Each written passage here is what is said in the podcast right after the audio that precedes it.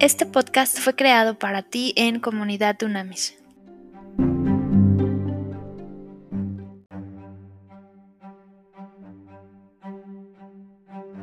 Trascendente y poderoso día, líderes de verdad.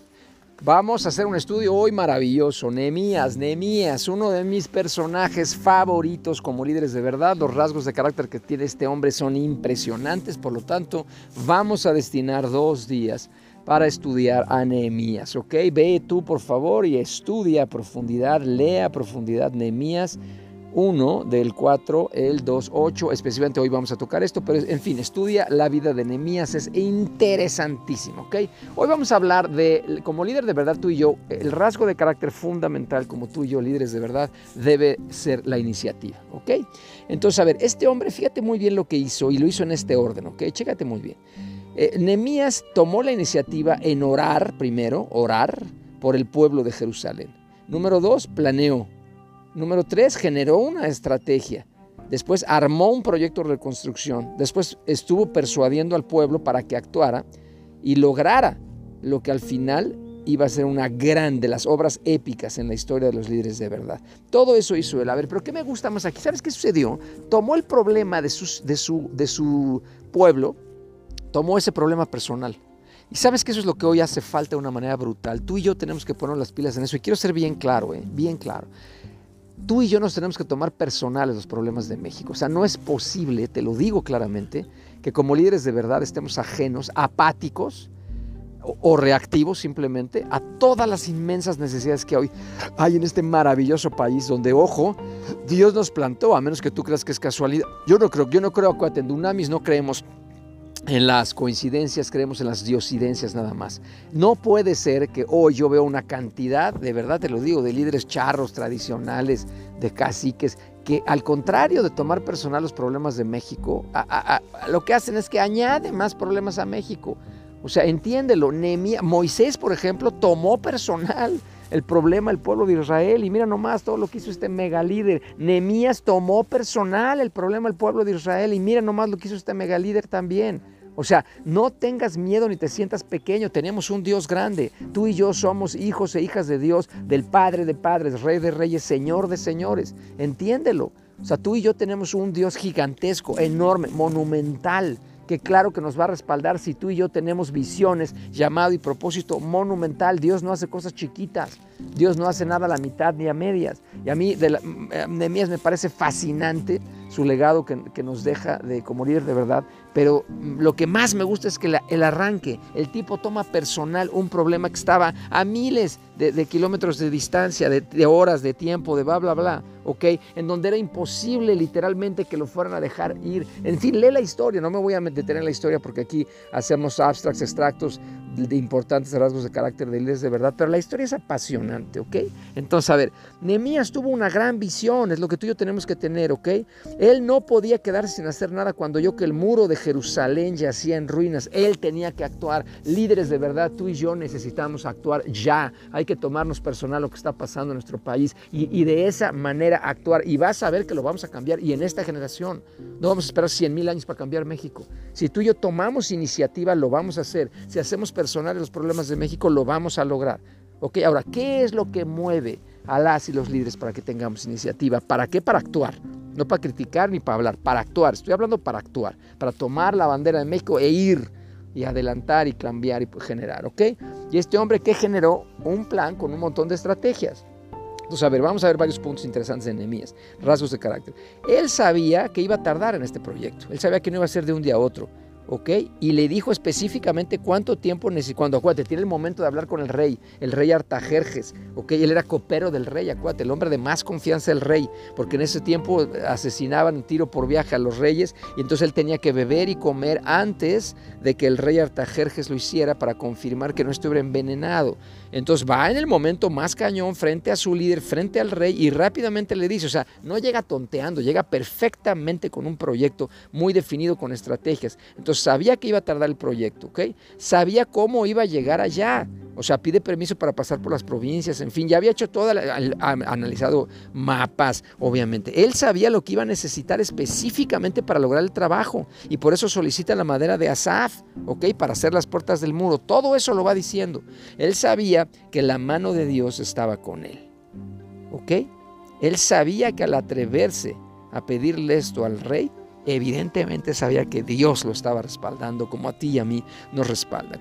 A ver, entonces, ¿cuáles son las cualidades de los iniciadores como Nehemías? Aquí nada más quiero hacer un paréntesis. En, en Dunami siempre hemos trabajado, cuando trabajamos con líderes, en un perfil les decimos que hay tres perfiles de líderes en cualquier tipo de organización, lo has oído muchas veces, desde una familia, que es una organización, hasta un país completo, pasando por empresas, iglesias, este, organizaciones de la sociedad civil, en fin. Solamente hay tres perfiles de personas, ¿ok?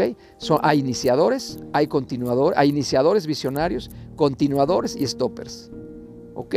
Quiero que te hagas la pregunta, ¿cuál eres tú? Si no lo sabes, espejea. Acuérdate, tres herramientas básicas para poder crecer y desarrollarnos en este momento. Espejos, personas que te digan las cosas como son. Coaches, que tenemos el privilegio de acompañarte en una cierta etapa de tu vida sin generar codependencia. Y número tres, mentores. Pregúntale si no. Dile, oye, hay tres perfiles de personas en una organización. Visionarios, iniciadores, Luego hay continuadores, personas que si les das el balón anotan y le anotan de cracks. Y luego hay stoppers, gente que te tiene, que al principio los quieres matar. Mi esposa Claudia les llama nonos, nonos, que no, no, no, no, no. Y todo viene, acabas de hablar y no, no, no, no, no, no. Y ni, te, ni, te, acabo de decir y ya me estás diciendo que no. Bueno, esos son valiosos después. Los quieres matar y ahorcar al principio, pero son muy valiosos porque te ayudan a cometer errores graves. ¿Cuál eres tú? ¿Qué perfil de persona eres tú? ¿Qué perfil de líder eres tú? ¿Visionario, continuador o stopper? ¿Ok? Es importantísimo. ¿Sabes por qué? Porque un equipo de máxima productividad la rompes completamente cuando hay ese perfil combinado. Cuando en un equipo hay iniciadores, continuadores stoppers, ¡puf! Van a llegar a la luna y más allá. ¿ok? Cuando hay puro visionario iniciador, acaban fumando marihuana en un cerro y hay que tener cuidado de eso, nunca pisan la tierra. Cuando hay puros continuadores, no avanzan, no se desarrollan y no crecen porque están esperando que alguien les dé el balón para anotar. Y cuando hay stoppers, es negatividad, toxicidad y no pasan de ahí. Entonces es importantísima la combinación y aprender a convivir. A ver, entonces, a ver, ¿qué, cualidades tenía Nemías de iniciador? Nemías sabía lo que quería. ¿Ok? Tenía bien claro el objetivo. Vamos a reconstruir el muro. ¡Pum! Se acabó. Vamos sobre eso y duro y a la cabeza. Número dos, Nemías se obligó a sí mismo a actuar. Al principio Nemías arrancó solo, ¿eh? aunque el rey lo apoyó y le dijo, hasta escolta le puso el rey para que veas. Le dio la Black de American Express, le dijo, vámonos, vámonos, toma mi, anillo y vámonos a lo que necesites. Pero él actuó solo. Él no, no esperó a tener un equipo y, y un ejército y una legión. No, no, no, él solito. Número tres, que hizo Nehemías se arriesgó y se arriesgó cañón, porque el rey se podía haber enfurecido, pero cañón, diciendo, oye, ¿qué te pasa? ¿Cómo te atreves? Tienes una posición importantísima aquí en el, en el reino y te vas a ir a, tu pueblo. No, no, no, Nehemías se arriesgó y asumió el riesgo, ¿ok? Y, y obviamente eh, permiso para ir a Judá, a conseguir la madera y todo lo que tenía que hacer, se fue arriesgando. Nehemías estuvo dispuesto a cometer errores y los cometió, sin embargo no tuvo miedo. Hay que echar fuera el miedo de nuestras vidas para tener iniciativa, ¿ok? Y Nehemías siguió su intuición y confió en Dios. Era muy claro que Nehemías era un hombre de Dios y de esa manera fue como Nehemías pudo triunfar en una historia de las más hermosas y poderosas que hay como legado para ti, para mí en estos momentos de líderes de verdad. Y quiero terminar con la reflexión de, escúchame muy bien, en México no solo están destruidos los muros.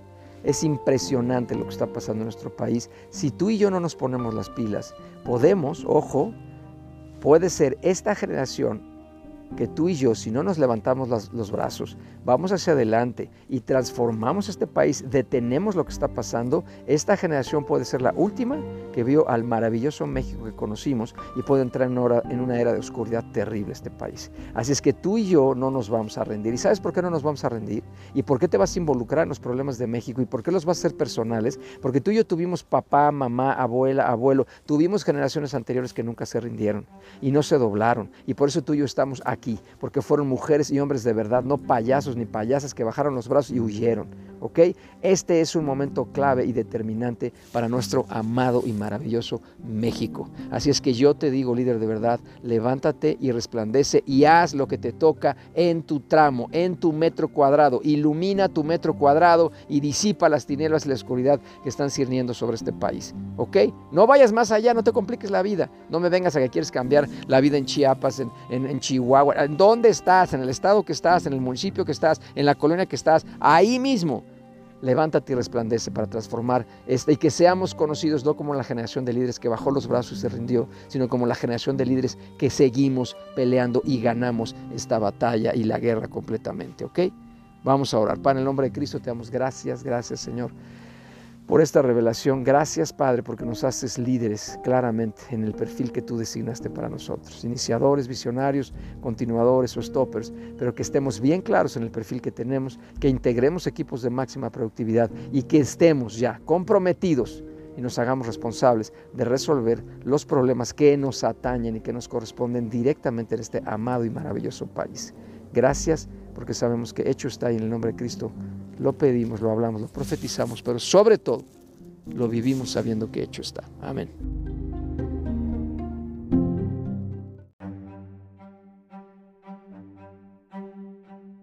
Haz contacto en comunidadunamis.com.